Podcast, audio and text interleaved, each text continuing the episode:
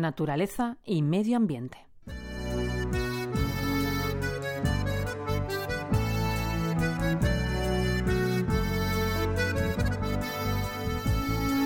Al menos unas decenas de años llevan trabajando dos investigadores de la Universidad de Oviedo en los ecosistemas forestales. Años de estudio que ha llevado a Daniel García y a Daniel Martínez a afirmar que la recuperación de zonas deforestadas es más fácil cuando aumenta la dispersión de las semillas fuera del bosque. Es lo que ellos llaman calidad de la dispersión de semillas, que es mayor cuando existe un variado gremio que las deposita fuera del bosque, ya que de ese modo no solo se recupera el espacio forestal perdido, sino que se contribuye a su regeneración. Los resultados de la investigación eran publicados recientemente en una revista científica, donde afirmaban que para reparar un ecosistema forestal es mucho mejor la labor que pueden realizar un conjunto de aves frugívoras de diversas especies que el que podría realizar el mismo número de ejemplares, pero de solo una especie. El comportamiento diferente de cada una de ellas permite que el número de lugares donde depositen las semillas sea más amplio, por lo que no solo el bosque recupera su fuerza, sino que puede ver crecer sus fronteras con la conquista de nuevas áreas.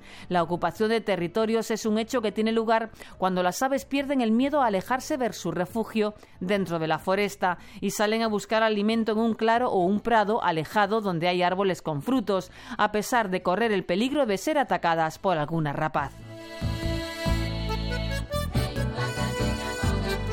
Este comportamiento de las aves más valientes llevará a espacios deforestados las semillas de los alimentos ingeridos por última vez dentro del bosque, aunque según los autores del estudio, para que se decidan a dar el gran paso de abandonar su territorio, la motivación debe ser muy sugerente, como puede ser un árbol, un espino generalmente, o un grupo aislado de árboles en una zona carente de ellos que ofrezca buenos frutos. En realidad existe una coordinación entre los bosques y sus habitantes, en este caso las aves, que veces no se sabe bien de dónde procede, pero los años de estudio han permitido comprobar a estos investigadores que de cuando en cuando los conjuntos vegetales aislados cuentan con una mayor producción de frutos, justo en los momentos en que la de los árboles del bosque decae, y es entonces cuando los pájaros se envalentonan, salen de su entorno para acudir a aquellos, dispersan las semillas y el proceso de reforestación comienza.